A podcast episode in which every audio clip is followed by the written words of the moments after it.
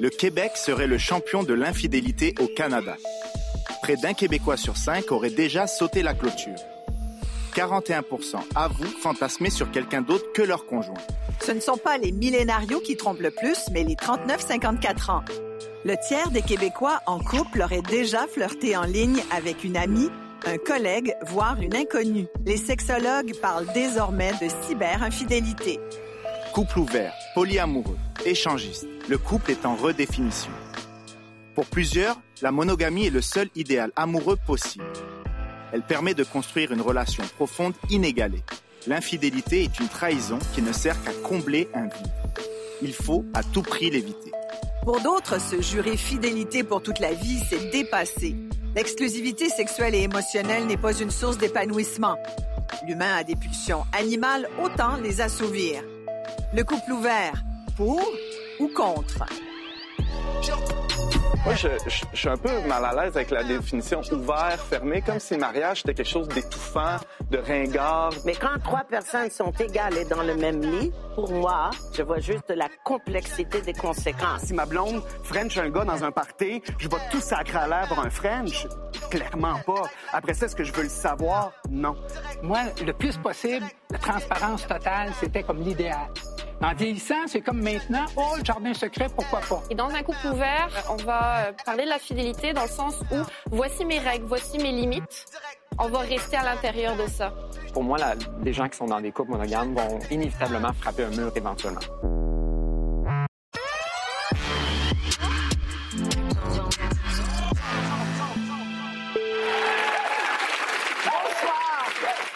Bienvenue à Zone Franche. L'écrivaine féministe et journaliste française Françoise Giroud disait Vaut mieux un amour sans fidélité qu'une fidélité sans amour. Et je trouve que ça introduit bien notre émission de ce soir, puisque c'est de ça dont on va débattre sur le plateau de Zone Franche. Il faut savoir que de plus en plus de couples décident de mettre fin à l'exclusivité affective et sexuelle pour le meilleur ou pour le pire. Et il y en a d'ailleurs qui pensent que pour faire durer l'amour dans le couple, il faut ouvrir son couple. Alors on vous pose directement la question ce soir ici à Zone Franche.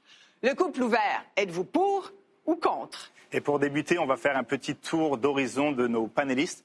Antoine Malenfant, je me tourne vers vous tout d'abord. Vous êtes marié, père de huit enfants. Et dans votre couple, l'ouverture, c'est non. Ben, nous, on s'est promis fidélité il y a une douzaine d'années et on se fait cette promesse-là aussi euh, de manière euh, presque quotidienne euh, encore aujourd'hui.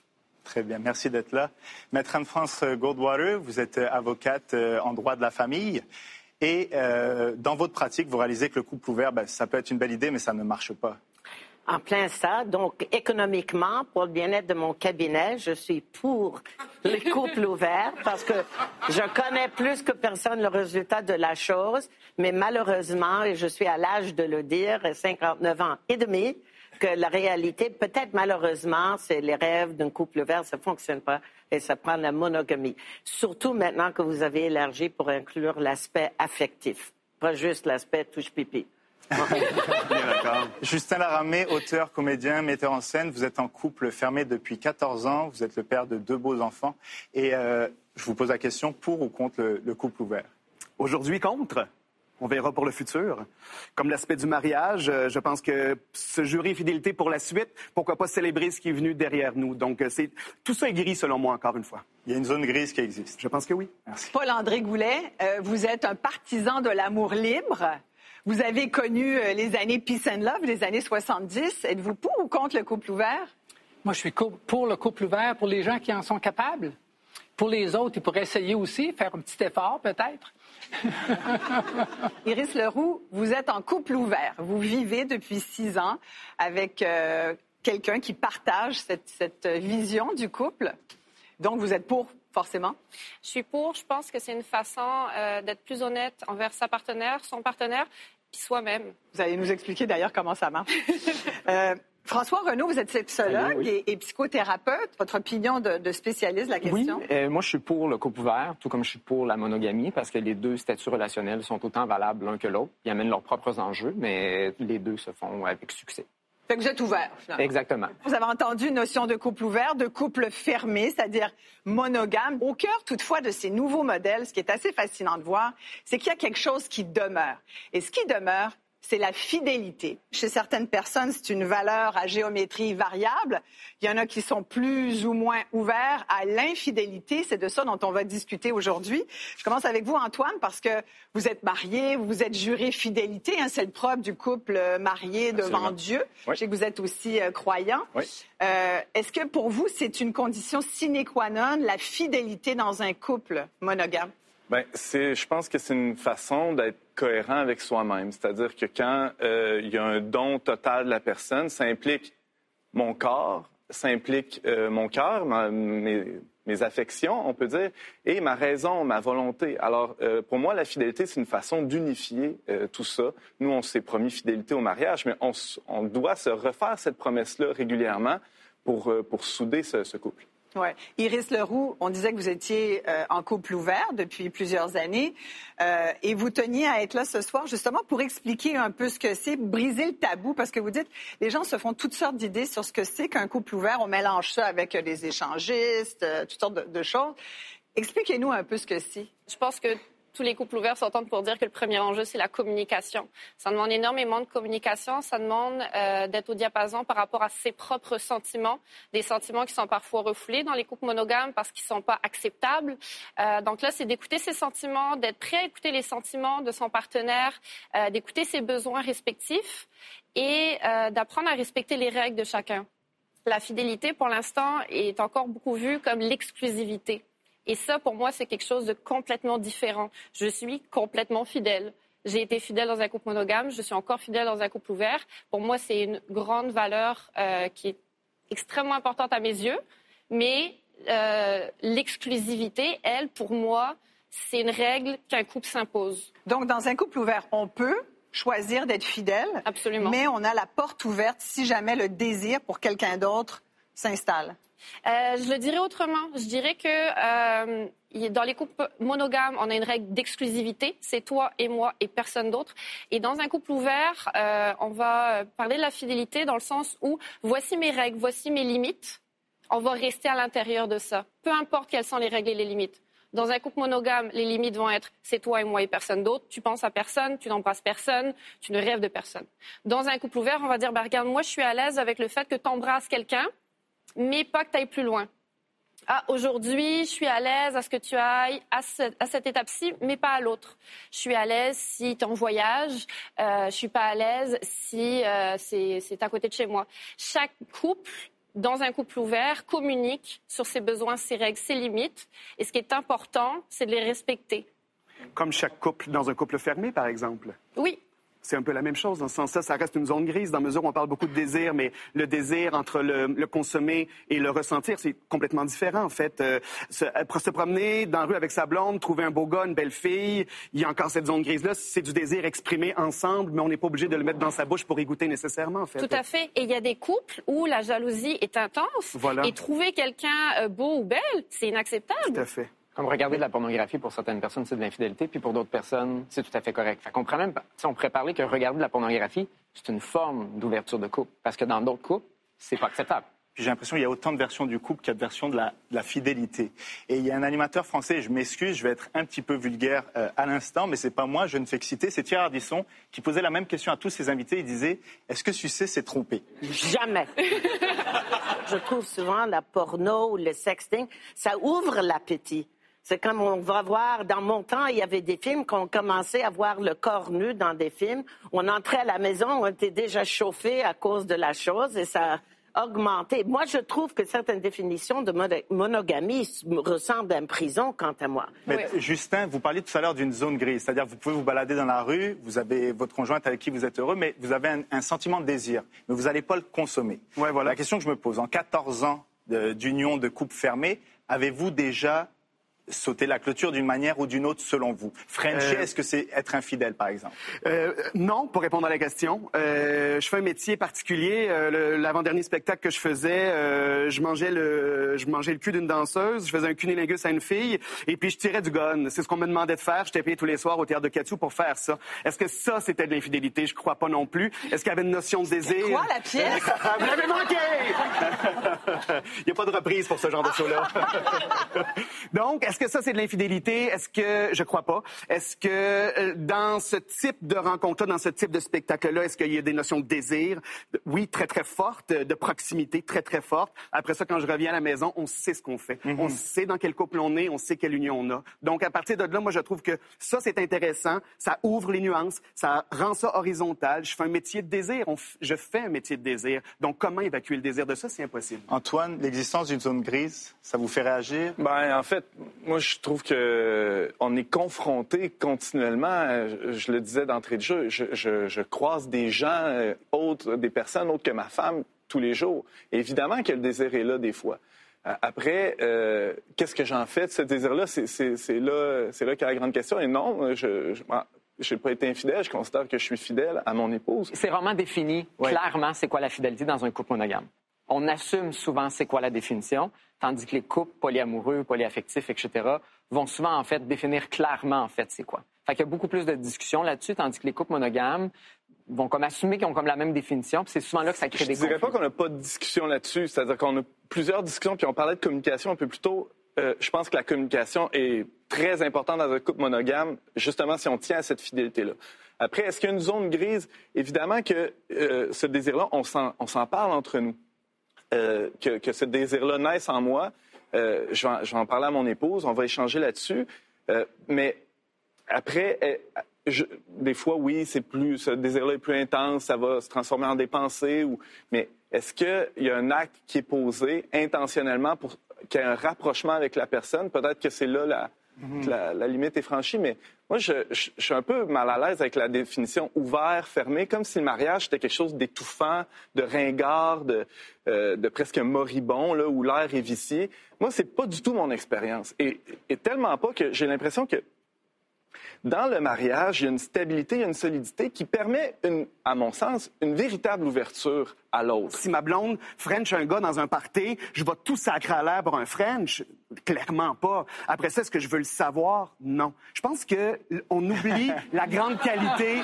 Non, mais c'est vrai. C'est comme si on, met de côté la grande qualité du déni. On fait tous du déni, peu importe c'est lequel. Il y a un déni d'un côté ou de l'autre. Dans les règles de mon couple, dans mes deux couples, ça a toujours été on se dit tout.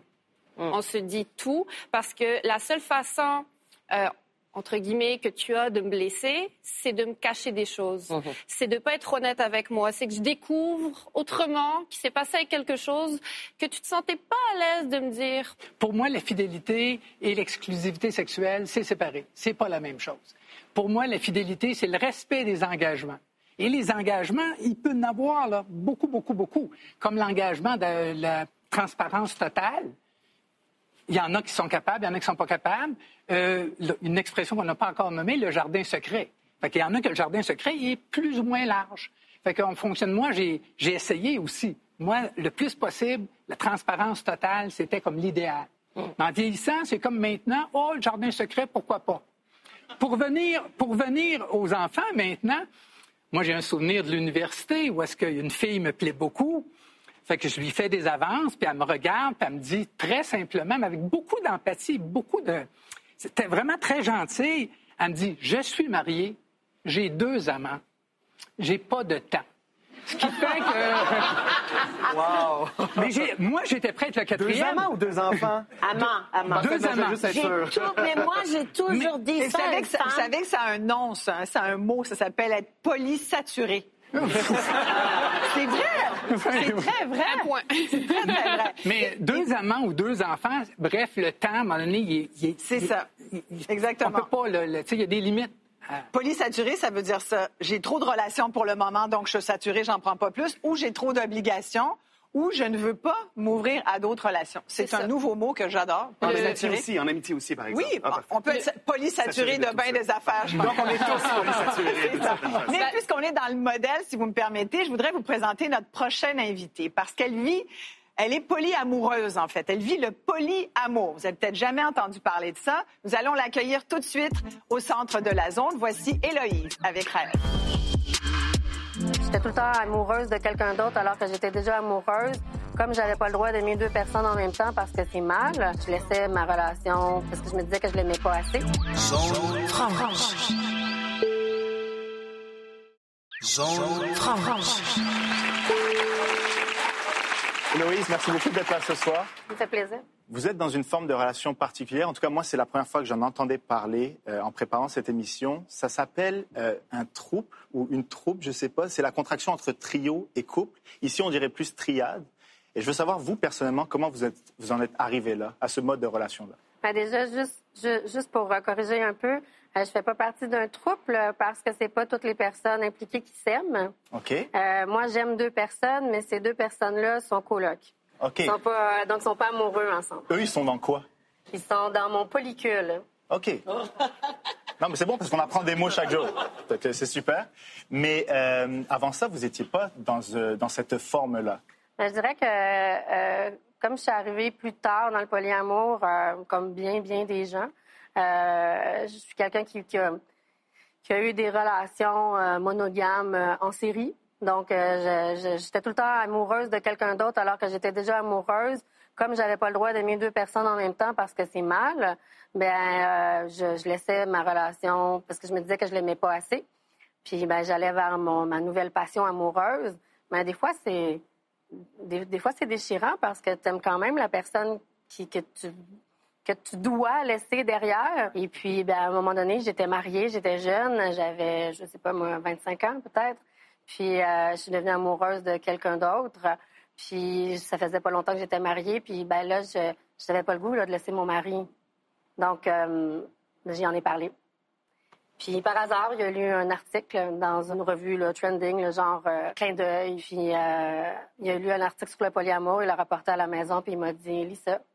Puis, on va se parler. Vous en aviez jamais entendu parler avant? Jamais, hein, on est en 99. Puis là, ça, ça, ça, ça vous a, ça vous a fait dire quoi? Je suis polyamoureux? Ben là, j'ai fait waouh, il y a des gens comme moi, je suis pas juste une fuckée. Je, je suis pas juste quelqu'un qui, qui, qui est pas capable de m'engager ou il y a des gens, tu sais, qui vivent le même genre de choses que moi, puis je suis un peu normale puisqu'il y a d'autres gens qui, qui vivent la même chose que moi. Puis ben euh, mon mari de l'époque, euh, on a convenu ensemble qu'on allait essayer. Mais euh, il y a des gens qui vont vous dire, euh, peut-être de façon péjorative, ben, vous êtes dans un ménage à trois perpétuel. Habituellement, les ménages à trois, il y a, il il quelqu'un qui, se- qui, qui se fait avoir là-dedans, qui se fait cacher quelque chose. Ou, euh, ben, dans le cas de mes deux amoureux, ben, ils peuvent, ça, ils, ils peuvent pas bien bien avoir quelque chose de caché parce que on habite ensemble. Donc, euh, à moins que, que- à moins que mon deuxième amoureux, parce qu'il y a une chambre fermée, c'est là qui est caché, je sais pas, mais il y a, il y a rien de caché. Donc, euh, mon mari actuel est au courant que, que, que j'aime mon, mon, mon deuxième amoureux. Puis des fois, je dors avec un, des fois, je dors avec l'autre, des fois, je dors toute seule. Donc, euh, c'est vraiment... C'est comme ça que vous le vivez au quotidien. Oui. Il y a des gens qui pensent que le polyamour, c'est une façon pour certains gars d'aller voir plusieurs femmes en même temps. Vous, vous êtes en relation avec deux gars. Ouais. Est-ce qu'il arrive qu'il y ait de la jalousie entre eux? Euh, c'est arrivé au début. Je dirais que parfois, oui, il y a des situations qui font en sorte que c'est plus de l'envie ou de l'incompréhension ou un, un- un désir d'avoir un partage de temps plus équitable ou tu sais, le- le- la ma présence euh, euh, est moins avec un, donc l'autre dit ah ouais mais moi aussi tu sais j'aimerais voulais ça, je dormir avec toi ce soir, Ouais pas- c'est ça. Ou on était censé dormir ce soir puis là on dort pas ce soir ensemble puis ben, c'était supposé. Fait que, tu sais- tu sais, mais c'est pas vraiment de la jalousie c'est c'est plus de la logistique, c'est des problèmes de logistique. C'est la police saturation dont on parlait un peu plus tôt, Non, peut-être. ouais, ouais, ça, ça ressemble à ça. un peu. Euh, mais vous êtes marié avec Un des deux. un des deux. Euh, ça fait quand même, ça implique une hiérarchie quelque part. Ouais. Ouais. ouais. Ça dépend. euh, euh, comment je dirais ça? Ça dépend que- quelle valeur on donne au mariage. Euh, ça dépend. Je sais que je sais que pour mon mari, au début, je- au début de ma relation avec mon deuxième partenaire, au début, mon mari euh, tenait beaucoup à être mon mari. C'est tout d'un coup, là, je suis ton époux et euh, fait que je voyais qu'il y avait comme une espèce de hiérarchisation pour Mon lui. mari, ma femme, ton. Ben, En fait, la raison pour laquelle je parle beaucoup de mon mari et de mon chum, c'est parce qu'il y en a un qui s'appelle Marc, puis l'autre Marco. Puis c'est mélangeant. Mais vous l'avez pas choisi facile, là. Héloïse. Donc, euh, donc euh, au lieu de me tromper entre les deux, Marc, Marco, devant, bon, ben, je dis mon mari, mon chum, j'ai moins, j'ai moins de chances de me tromper. Héloïse, merci beaucoup pour votre témoignage et votre ouverture.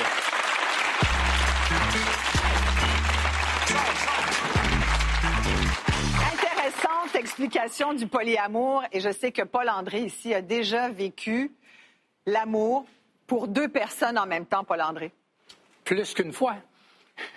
Donc, ça se peut qu'on J'ai aime jamais deux personnes essayé à la de, fois. de faire ça dans le même endroit, par exemple. Et dans la pratique, juste une fois, là, au sens clairement, la deuxième personne était avertie que j'avais déjà une copine. Fait que, donc, euh, elle acceptait tacitement que d'être euh, pas le numéro deux, parce que pour moi, il n'y avait pas de hiérarchie là-dedans. Une métamour Mais- qu'on appelle. Comment? Un métamour. OK, métamour. Attends, attendez, un métamour? Un métamour, oui. Les gens qui ne sont pas en interaction mais qui partagent des partenaires, c'est des métamours qu'on appelle. Et, et l'ensemble est un polycule. Hey, c'est des a déjà- mathématiques, l'amour. Non, non, non, on a déjà des mots. En général, c'est la polygamie. Quand c'est madame avec deux hommes, c'est le, la polyandrée. Et quand c'est un homme de femme, polygynique. Dans l'explication de la géométrie, même, ne serait-ce que de l'explication des mots, on est tous un peu euh, mélangés là-dedans. On se dit comment ça peut marcher d'un point de vue légal. Est-ce que, puis là, on est en ce moment au Québec à revoir, il y a une espèce de réforme du Code civil, du Code de la famille. Ah, il n'y aurait pas une réforme. Ils ont trop peur. Mais est-ce pas le cas. qu'un couple comme celui d'Héloïse, est-ce que ça, ça aller en mérite? prison. Premièrement, ils peuvent aller en prison. Laissez-moi vous expliquer. En premier lieu, la polygamie est un acte criminel au Canada. On fait partie du Canada, on a un code criminel. Je vous donne un exemple bête. Deux personnes se divorcent. Pendant les procédures de divorce, un commence à faire vie commune avec une autre personne sans l'épouser à l'Église. Le fait d'avoir cette deuxième relation conjugale qui ressemble à un mariage, mais qui n'est pas un mariage lorsqu'on est marié à un autre, c'est de la bigamie, puis on peut aller en prison. Certes, la couronne ne poursuit pas ce genre de choses, sauf si on pense que des personnes sont lésées, comme les sectes religieux en Colombie-Britannique. Est-ce qu'il faut revoir donc les lois Non, pour non, inclure désormais des nouvelles, Impossible. des nouveaux modèles d'amour? Impossible, parce que ça, c'est très bon dans la fantaisie. Quand on a 16 ans et on n'a pas de responsabilité d'emploi d'enfant, on peut jouer à ces- tout le monde l'a fait, surtout moi, et puis il y a pas de, ou on n'a pas de responsabilité. Mais imagine si elle a un enfant. Si cette femme devait avoir un enfant avec le conjoint de fait, le mari serait considéré le père légal de l'enfant, même si l'enfant n'est pas né de lui, puis on ne peut pas le contester. Moi, j'en ai même contre le mariage.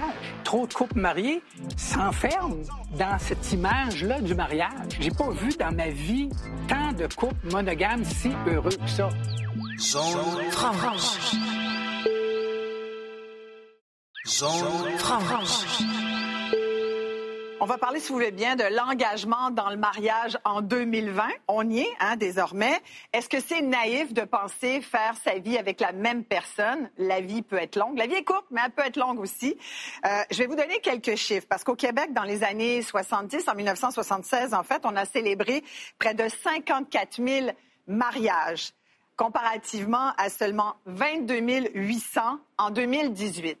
Alors, l'amour... euh, pour le meilleur et pour le pire dans le cadre du mariage. Antoine, vous, Oui. vous l'avez fait. Est-ce que vous êtes naïf? Est-ce que... Absolument. Non, non, non. Mais ce- cette notion-là du mariage Ouais. euh, qui dure toute la vie, Écoutez, on avait 22 et 21 ans, on était très jeunes. Euh, et oui, euh, ça prenait un peu de naïveté pour rentrer dans une folie comme ça, dans une pareille aventure. Je, je- je serais hypocrite de dire le contraire. Or, j'ai été surpris, mais pas de la manière dont je m'attendais, c'est-à-dire que je pensais que le mariage, ça serait la passion au début, puis après, on s'endurerait l'un l'autre, euh, puis on, on deviendrait un couple pantoufle, puis bon, on, on aurait nos aménagements. Or, ce qui s'est passé, ça a été là ma grande surprise, et hein, c'est surtout en ce sens-là que j'étais naïf, c'est que l'amour a grandi, a, a gagné en profondeur, et, et je lui dis souvent à mon épouse, euh, on est, euh, oui, on est ensemble depuis des années, mais j'ai pas l'impression d'être avec toujours la même personne, c'est-à-dire qu'elle change, moi je change, Euh, cette, cette relation-là, elle évolue dans le temps. C'est sûr qu'il y a un risque de la, de la monotonie, de la routine. Je vous inviterai à la maison, il n'y en a pas beaucoup de routine ni de monotonie. Euh, ça peut être très, très vivant et très diversifié comme vie, une vie euh, de couple monogame, absolument. Et euh, même pour ajouter à ça, ouais. dans le même sens, euh, moi, je suis en couple depuis 14 ans parce que j'ai une bonne sexualité. Parce que si j'avais pas une bonne sexualité, peut-être que je serais pas en couple pendant 14 ans. Et on a, on a l'impression que parce qu'on est en couple longtemps avec la même personne, on n'a pas une bonne sexualité, quand finalement, les raisons qui nous rassemblent ensemble, c'est qu'on se désire fortement. Et qu'on revient, puis qu'on a les enfants, puis tout ça, mais on s'aime et on se désire. Donc, tout ce qui vient à côté, tout ce qui vient charger ce désir-là, c'est sûr que le quotidien le décharge. Mais fondamentalement, quand deux personnes s'aiment et se désirent, on est deux personnes de feu, ben, il y a quand même quelque chose qui se passe à tous les jours. Et peut-on aller au bout d'un humain dans notre vie? Je ne crois pas. Mais il y a, Justin, il y a quand même 50 de, de divorces environ au Canada. Maître France Goldwater, vous vivez aussi un peu là-dessus en tant qu'avocate en droit de la famille. Non, mais ce que je veux dire je par là, vous garantis, je vous garantis. Tout le monde vient me dire la même chose. Ouais. Homme, femme, grand, petit, religieux, athée. Dès que si on s'investit pas dans nos relations intimes, c'est ça qui est toujours le début de la maladie qui mène à des aventures, à des relations extramaritales et enfin au divorce. Et c'est pas une question d'appétit parce qu'il peut y avoir des gens qui ont beaucoup, qui ont très peu d'appétit, mais le, le mari ou la femme ne le compte pas cet appétit-là. Mais c'est pas vrai qu'on peut faire une vie et avec tous les sacrifices, c'est le moment désagréable de la vie, payer les comptes, prendre soin des enfants, le poupou des chiens, n'importe quoi, sans le, ce moment de grand pardon, le moment de l'orgasme, le moment de le câlin, l'embrasse, le ah, ok, je t'aime encore. On pardonne tous les péchés. Je suis, je suis athée, mais je crois que c'est un, un don que Dieu nous a donné. Il nous a donné l'orgasme pour une raison, Ouais. parce que c'est notre moment de pardon. Mais? François, vous êtes sexologue.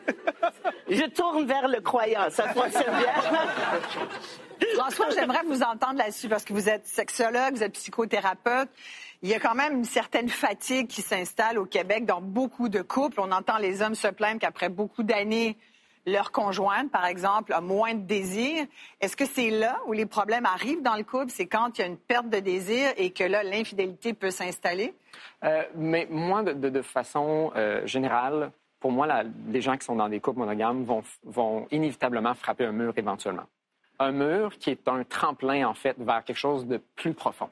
Un peu comme Justin disait, euh, si tu fais rien, effectivement, tu vas te planter. Euh, mais si effectivement tu prends ton élan puis tu t'occupes de ton couple, il y a une profondeur dans la sexualité, dans la relation qui se développe dans un couple monogame qui euh, va pas nécessairement se, se, se, se produire peut-être dans un couple polyamoureux ou parce que nécessairement ça nécessite du temps pour avoir cette profondeur-là. Et quand on sépare peut-être ce temps-là avec plusieurs partenaires, cette profondeur-là, elle peut aller moins loin, malgré qu'on peut nécessairement développer une profondeur dans le polyamour, mais on est comme plus limité. Parce que c'est pas nécessairement l'amour qui est limité ou le désir, c'est le temps, en fait, qui est limité. Puis ce temps-là permet souvent d'avoir une plus grande profondeur parce qu'elle est nécessaire pour aller plus loin. Iris? Tu, tu parles d'approfondir les, les relations euh, avec ton partenaire.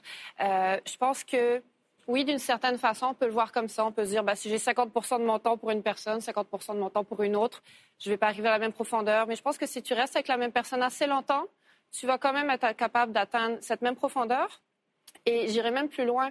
Je pense que d'être capable justement d'avoir des expériences en dehors de ton couple ou avec ton conjoint, euh, ça te permet justement d'aller chercher encore plus de profondeur. Mais on parle aussi de, résister euh, à la tentation. Est-ce que ça apporte quelque chose de bénéfique ou de maléfique euh, pour le couple On dit souvent, c'est pas parce qu'on est au restaurant qu'on regarde le menu qu'on est forcé de manger ou l'inverse.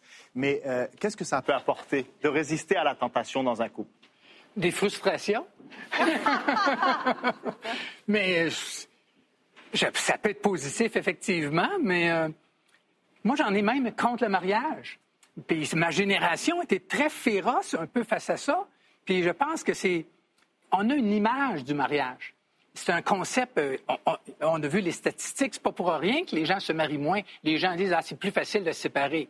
Ben peut-être parce que finalement, moi je trouve que trop de couples mariés s'enferment dans cette image-là du mariage et, et ils rendent, ils rendent plus difficile leur séparation. Moi, j'ai pas eu, j'ai pas vu dans ma vie tant de couples monogames si heureux que ça. Ce qui fait que ma génération a eu tendance à rejeter le mariage comme institution. On n'a pas parlé non plus, euh, on a parlé de polygamie, tout ça. On vit dans des sociétés patriarcales. Ce qui fait que moi, ce que je vois avec le polyamour puis tout ça, c'est comme les femmes qui arrivent à une égalité enfin avec les hommes. Oh, Les hommes ont toujours eu, historiquement, dans toutes les sociétés, dans toutes les cultures, beaucoup plus de liberté sexuelle que les femmes. Et moi, je vois maintenant, on, on- lentement, dans les pays développés, on arrive vers un niveau plus égal. Moi, je suis très favorable à ça. Pour moi, ce qui est important, c'est que mon partenaire soit heureux. Oui. Peu importe comment.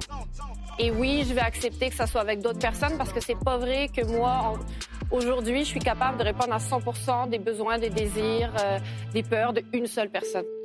Zone franche. Il n'y a pas beaucoup de données scientifiques qui existent sur, par exemple, la longévité d'un couple euh, polyamoureux ou d'un couple plutôt ouvert. Mais la tendance générale indique qu'un couple euh, ouvert a le même, le même temps de longévité qu'un couple fermé. Par contre, il y aurait un avantage au couple ouvert, c'est le New Relationship Energy. Ça aussi, ce terme, j'en avais jamais entendu parler. Et là, je vais me tourner vers vous, Iris. Vous êtes dans un couple ouvert. C'est quoi le NRE C'est quoi le New Relationship Energy et qu'est-ce que ça vous apporte? La façon de moi, je le définirais, c'est que c'est un peu... euh, c'est une sorte de, petit papillon qu'on a quand on découvre une nouvelle personne, euh, une nouvelle façon de, s'approcher, une nouvelle façon de s'embrasser. Euh, c'est des petites palpitations. La façon dont je, le dirais. Euh, et je pense qu'il y a quelque chose d'important. C'est un exemple que je reprends souvent. Moi, je suis une fille, j'aime le chocolat, j'aime le fromage, j'aime la crème glacée. C'est pas vrai que je vais juste manger un des trois toute ma vie. C'est pas vrai que parce que je mange du chocolat, j'aime moins le fromage. C'est pas vrai que je peux pas manger les trois et, et être heureuse. Et c'est pas vrai qu'on va manger toujours le même chocolat euh, indéfiniment. Il y a certains chocolats qui goûtent meilleur. Mais ça, c'est exactement le point. La seule relation que j'ai connue, parce qu'il faut savoir, les gens viennent se confesser beaucoup de choses dans mon cabinet que vous pourrez imaginer, puis toutes sortes de personnes au sein de la société. Et j'en ai déjà vu, et plus qu'une relation dite ouverte, où la troisième personne dans le lit est un travailleur ou travailleuse de sexe. Ça, ça fonctionne. Parce que là, la troisième personne est un bonbon, un morceau de chocolat une personne objectifiée. C'est pour ça que j'ai toujours eu une certaine ambivalence par rapport aux travailleurs, travailleuses de sexe. Même c'est excitant. Écoutez, vous avez un client qui vient vous raconter, lui et sa femme côtoient des jeunes belles prostituées, puis l'histoire reste dans votre tête pendant plusieurs semaines ou mois. Ah! Mais quand trois personnes sont égales et dans le même lit, ou dans le même foyer, comme on discutait avant, pour moi, encore avec mon, cœur et mon âme d'avocat, je vois juste la complexité des conséquences. Par contre, lorsqu'on est jeune, il faut faire toutes ces folies-là. Et grâce à Dieu que la société assez ouverte qui nous permet de vivre toutes ces aventures-là, parce que c'est pas vrai qu'on va être satisfait dans une relation monogame à mon âge Ouais. si on n'a pas fait toutes ces folies-là. On parle beaucoup de fidélité. Évidemment, on ne peut pas parler de fidélité sans parler de- du sentiment pas très glorieux que ça peut générer parfois quand la fidélité est que d'un côté et pas de l'autre dans un couple. Euh, et c'est la jalousie. La jalousie, là, ça, ça- ça rôde autour de notre discussion. Là, Il y a- on sent qu'éventuellement, il faut qu'on aborde le sujet. Dans un couple ouvert, est-ce que c'est justement un des avantages, c'est que personne n'est jaloux de l'autre? Ça serait rêvé. Euh, de mon expérience, euh, il y a six ans, j'étais euh, extrêmement jalouse. J'étais possessive. et c'est pas quelque chose que je remettais en question. C'était normal, ça faisait partie du concept. Euh, L'avantage que j'ai eu à me développer dans une relation où j'avais une certaine liberté et où mon conjoint, lui, avait décidé de, de m'être fidèle, c'est que ça m'a permis d'évoluer là-dedans et au fur et à mesure où je pouvais avoir euh, des événements, des rencontres avec des personnes et de réaliser qu'après ces rencontres-là, j'aimais autant mon conjoint, sinon plus, que mon premier réflexe, c'était, écoute, je veux le partager avec toi. C'était super, je, veux- je- je veux ton avis, je veux, j'aimerais ça partager ça avec toi. Ça fait en sorte que quand tu le vis, tu vois que tes sentiments sont toujours là, ça te sécurise dans les sentiments de l'autre s'il vit le même type d'expérience. Donc, en, en en six ans, on a progressé doucement. Euh, maintenant, on est tous les deux euh, ouverts. Euh, on a très, très large liberté. On a encore quelques petites règles, mais c'est en passant à travers ces expériences-là, petit à petit, toujours à chaque fois en sondant nos sentiments l'un euh, l'un et l'autre après euh, ce qu'on vivait, qu'on a réussi à évoluer là-dedans. Et j'ai encore des fois cette petite voix de jalousie qui me dit Hum, mais ça D'un coup, qui tombe amoureux de quelqu'un d'autre. C'est ça le risque aussi, C'est même pas ça pour moi parce que il risque autant de tomber amoureux de quelqu'un d'autre s'il est monogame. Si ses sentiments sont là, ils vont éclore. C'est juste que dans, un cas, il sera dans le déni, il va se le cacher, il va être malheureux. Je vais avoir l'impression d'être trompé et ça va nous briser. Dans l'autre cas, il va me dire, écoute, euh, cette personne-là, ça fait plusieurs fois que je la vois, j'ai une bonne connexion, euh, je commence à avoir peut-être des sentiments pour elle. On va avoir cette ouverture-là. J'ai pas à me demander s'il a des sentiments pour une autre personne parce que s'il en a, il va venir m'en parler. En, tant que sexologue, quand vous entendez Iris parler du New Relationship Energy, euh, de cette façon de voir les peut-être prétendants euh, qu'elle pourrait avoir vis-à-vis de comment vous voyez ça? Carburer à ça? Au NRE. Qu'est-ce que ça dit? Mais, c'est en fait euh, un, des défis d'être ouvert, c'est justement la jalousie puis la possessivité. Puis c'est souvent quand on est dans le NRE que l'autre partenaire va le ressentir.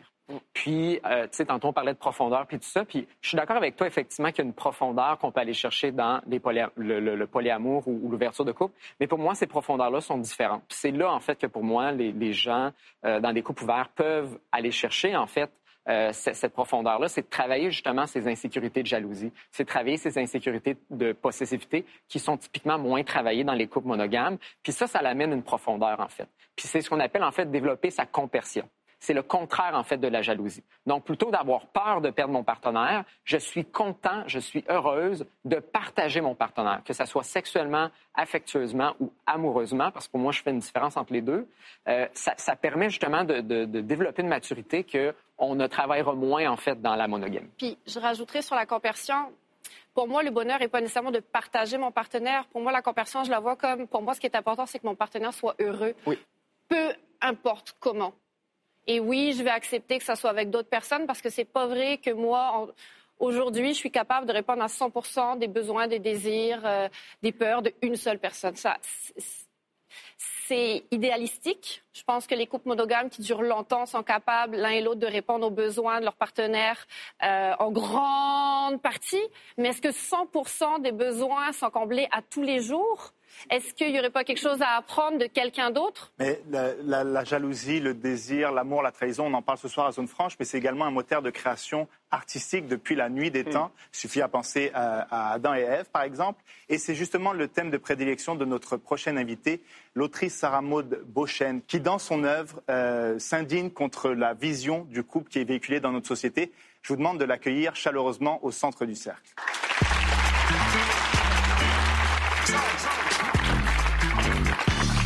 Merci d'être avec nous ce soir. Ça tu es une créatrice d'œuvres littéraires et télévisuelles, euh, entre autres La Fourchette euh, et la série L'Académie, entre autres, qu'on a pu voir à la télé. Euh, ça t'inspire beaucoup, les histoires d'amour? Oui. En même temps, tu trouves qu'on en fait un peu trop dans l'espace public? Ouais. Ben, en fait, euh, de l'amour, il n'y en aura jamais assez. De mon point de vue, c'est, je suis une grande amoureuse, je suis une grande romantique, je carbure à l'amour comme la majorité des, des gens de mon âge et de la majorité des humains en général, mais je trouve qu'on glorifie beaucoup, beaucoup le couple. Euh, puis je, je- fais beaucoup de différence entre le couple et l'amour. La- le, le rêve de se marier, d'avoir des enfants.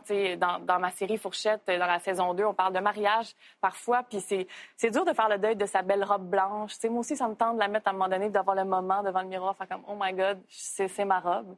Mais j'y pense cinq minutes, puis je me tanne, sais. Parce que depuis qu'on est petite, on se fait dire « Tu vas voir, ta belle robe blanche, puis ta belle soirée, c'est ta journée. Tu peux la mettre à l'Halloween. Exactement. en fait, je vais me créer ma propre journée où que je peux mettre ma belle robe blanche.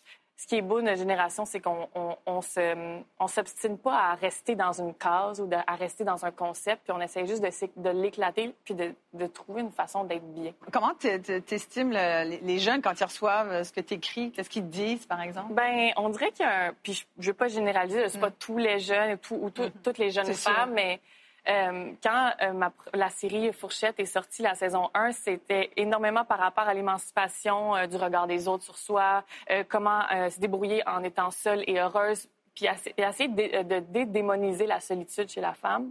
Puis je pense à la pelletée des messages de jeunes femmes qui m'ont écrit pour me dire après avoir vu Fourchette, j'ai laissé mon chum.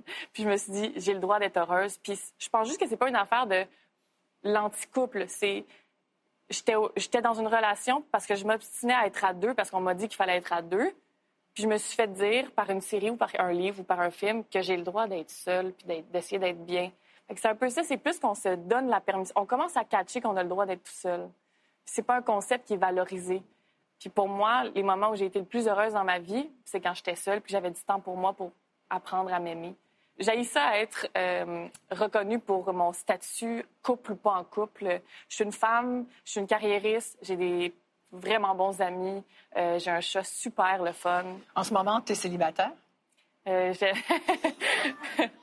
J'aime dire que je suis une femme seule et heureuse. Oui. Je sais que tu ne veux le- pas dire le mot célibataire. Pourquoi tu ne veux pas dire ce mot-là? On a dit plein de mots ce soir. Ouais, ben, premièrement, je suis une femme de mots, mais j'haïs certains mots. Euh, célibataire, je trouve ça laid.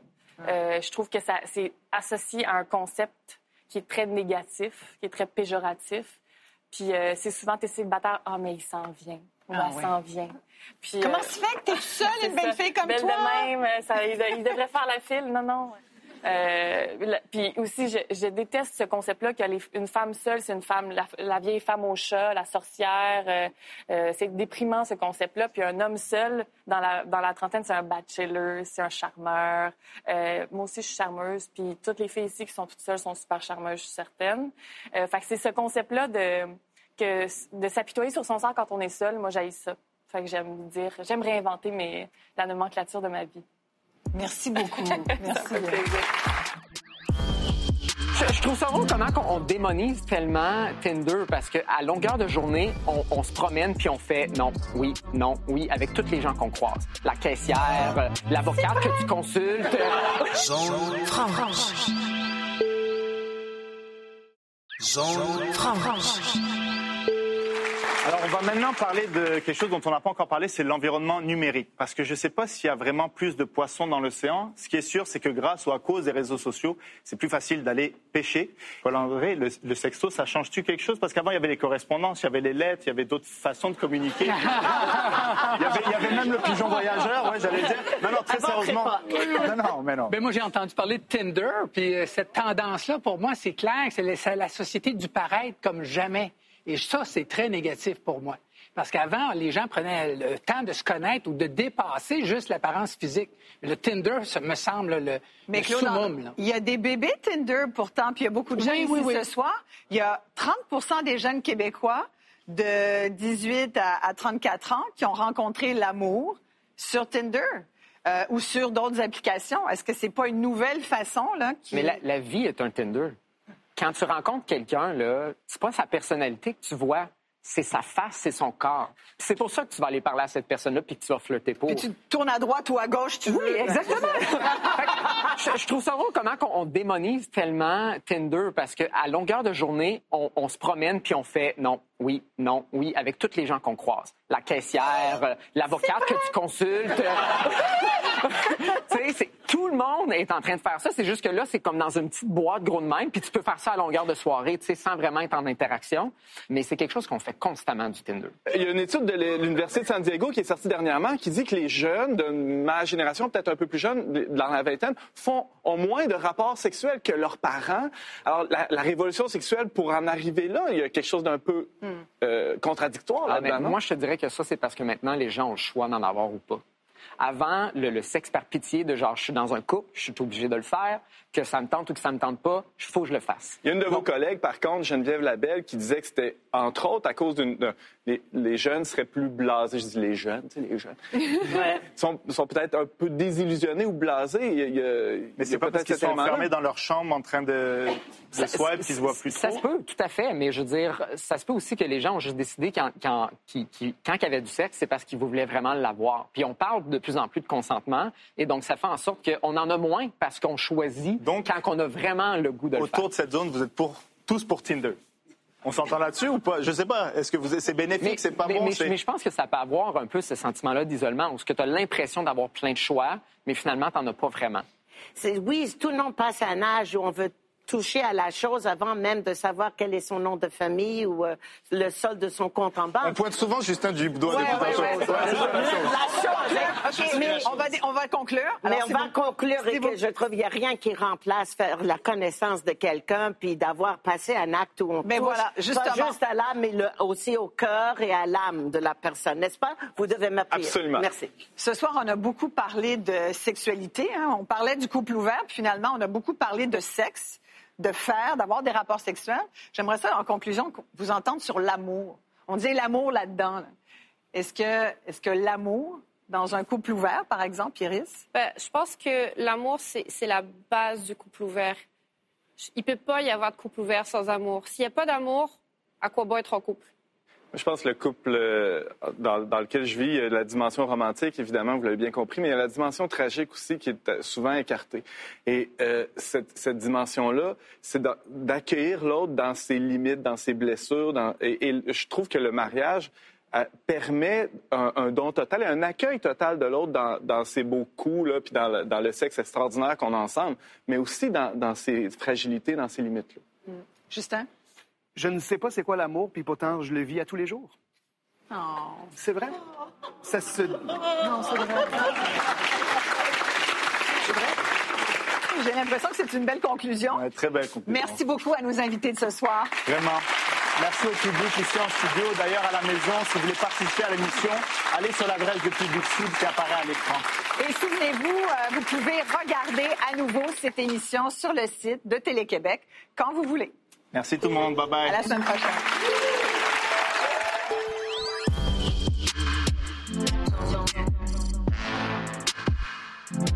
Don't,